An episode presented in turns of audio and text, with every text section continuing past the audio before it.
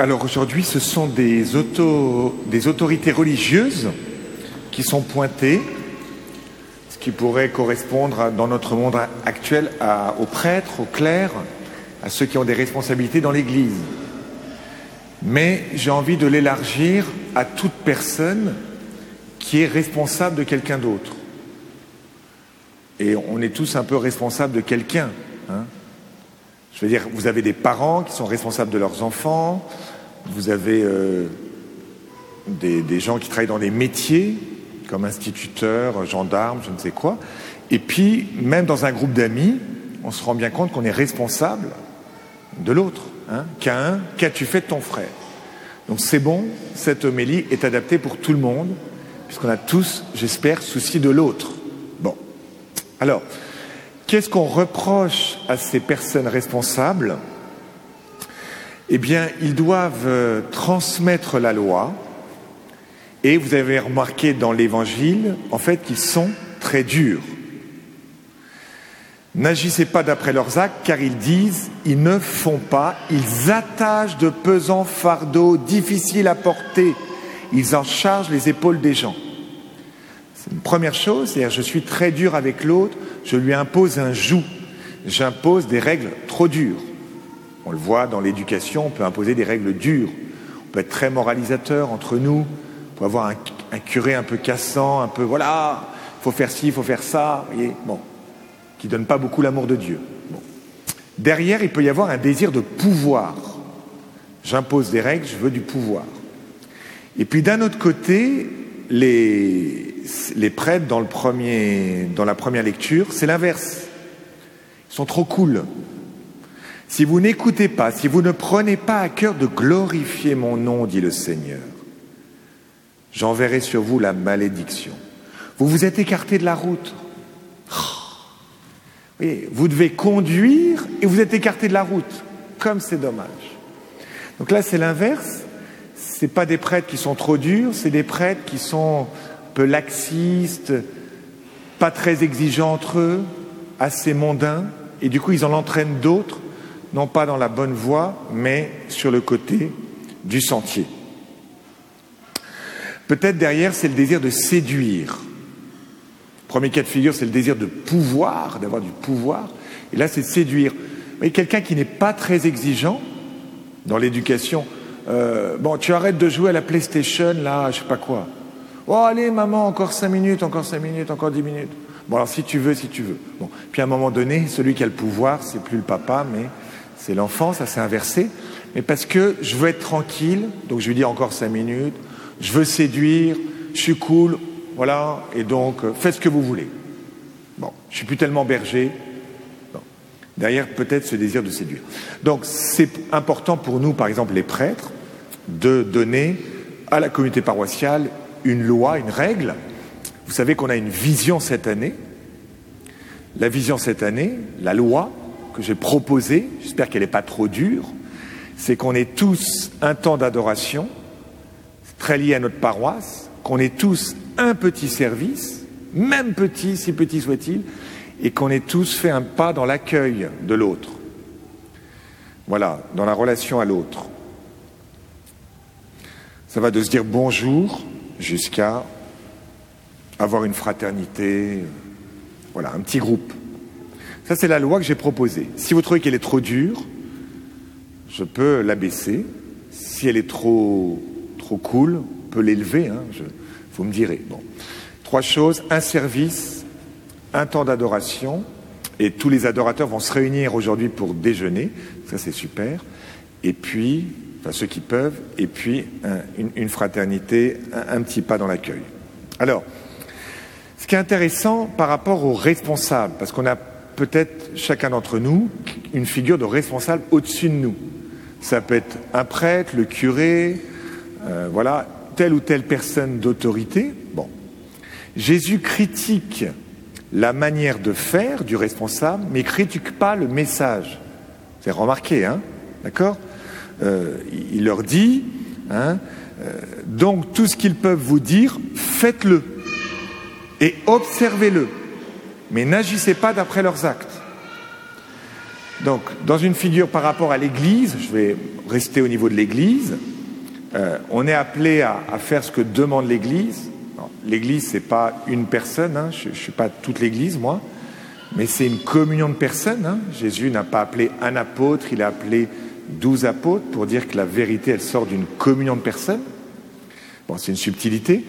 Mais donc, ce que propose l'Église, voilà, même si parfois tel ou tel ministre euh, est scandaleux dans ses actes, dans sa manière d'être, trop laxiste, trop cool, dans le caniveau, euh, s'il dit quelque chose de juste, je, dois le faire, je dois le vivre.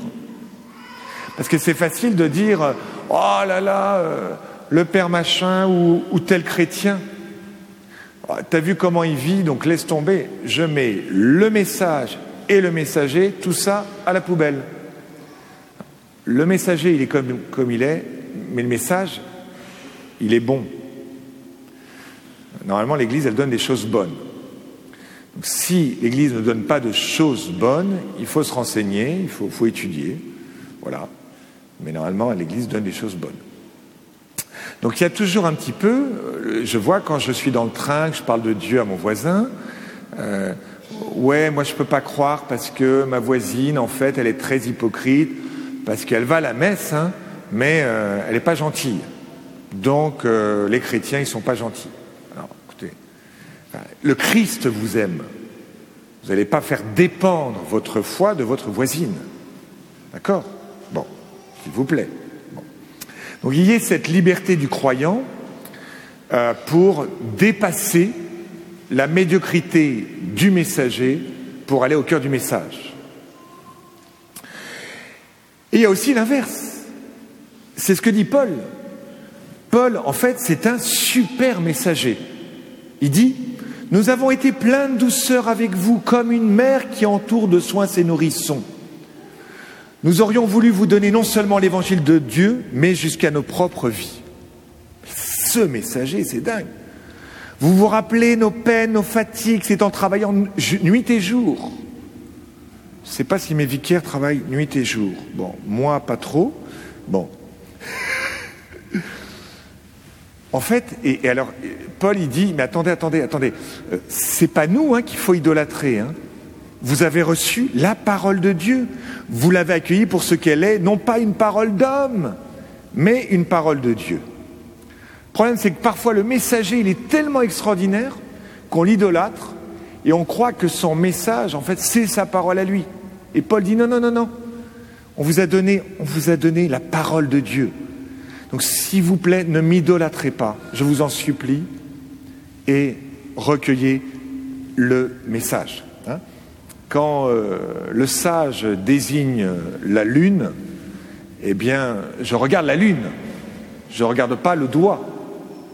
Et parfois, vous voyez, tel ou tel ministre, telle ou telle personne me donne la sagesse, mais il, elle est tellement extraordinaire que, en fait, je ne regarde que lui qu'elle, et je suis fan, mais j'en oublie ce qu'il désigne. Le véritable apôtre, c'est celui qui disparaît pour conduire à un autre. Alors nous tous, nous sommes appelés à être père, mère de quelqu'un d'autre. Il est dit dans l'Évangile, n'appelez personne père, mère, etc. Bon, il y a des enfants parmi nous, j'espère qu'ils appellent leurs parents papa, maman, quand même. Bon, qu'est-ce que ça veut dire? Qu'est-ce qu'il veut dire euh, euh, Jésus? Il dit, en fait, ne vous accaparez pas la paternité, vous êtes des médiateurs, vous êtes des intermédiaires. D'accord? Donc, mais par contre, on est tous, toutes, appelés à être père et mère, même si on n'a pas d'enfant. Saint Paul, il n'a pas d'enfant. Pourtant, il dit, j'étais pour vous comme une mère. C'est-à-dire qu'on a tous à avoir le souci de quelqu'un d'autre. Mon frère, ma sœur, euh, mon boulanger, euh, mon voisin, il m'est confié, elle m'est confiée. Est-ce que je réalise cela? Et donc je vais demander cette attitude d'humilité pour euh, non pas retenir la personne à moi, mais la conduire à quelqu'un d'autre. Ça, c'est la première chose. Puis la deuxième chose, c'est... Euh, comment dire L'évangile, vous voyez, conteste un peu l'autorité si on lit superficiellement. Alors on peut se dire, en fait, euh, ouais, ouais, faut pas, faut pas, faut pas être responsable. Je parle au, au padré. Ou... Il peut y avoir un peu ce qu'on appelle en psychologie le syndrome de l'imposteur. C'est des gens qui disent, mais finalement, moi, écoutez, je ne vais pas tellement exercer une autorité avec vous, je vais simplement être un frère. Vous voyez, un pote. Et Père Paul, on ne veut pas d'un pote, on veut d'un père, de quelqu'un qui est responsable, de quelqu'un qui sait dire oui, qui sait dire non, qui ne laisse pas traîner les choses. Et vous voyez, il peut y avoir chez nous une démission de la responsabilité. En fait, c'est le Covid, bon, on peut plus prier, les églises sont fermées, c'est ceci, c'est la guerre, c'est ceci. Voyez, non, non, non, non, tu es missionnaire. Tu es appelé à porter à toutes les nations l'évangile du Seigneur, à tout ton immeuble. Tu vois, pas de démission, pas c'est la grisaille et machin, et donc j'arrête. C'est important de reprendre, voyez, notre rôle de baptiser avec sérieux. Nous sommes prêtres, prophètes et rois. C'est à la fois un don qui nous est donné, mais c'est aussi une tâche qui nous est donnée à notre baptême. Et c'est pour notre joie d'enfanter, de donner la vie à quelqu'un d'autre en lui annonçant l'évangile, mais quelle joie. Donc, demandons au Seigneur qu'il nous montre, là, on va avoir un petit temps de silence, quelles sont les personnes qui me sont confiées. Est-ce que je les visualise? Les personnes vers lesquelles je dois aller. Je dois poser un pas supplémentaire, que je dois prendre en charge comme le bon samaritain, comme Saint Paul dans la deuxième lecture. Que j'arrive à les nommer? Et qu'est-ce que je vais faire pour elles?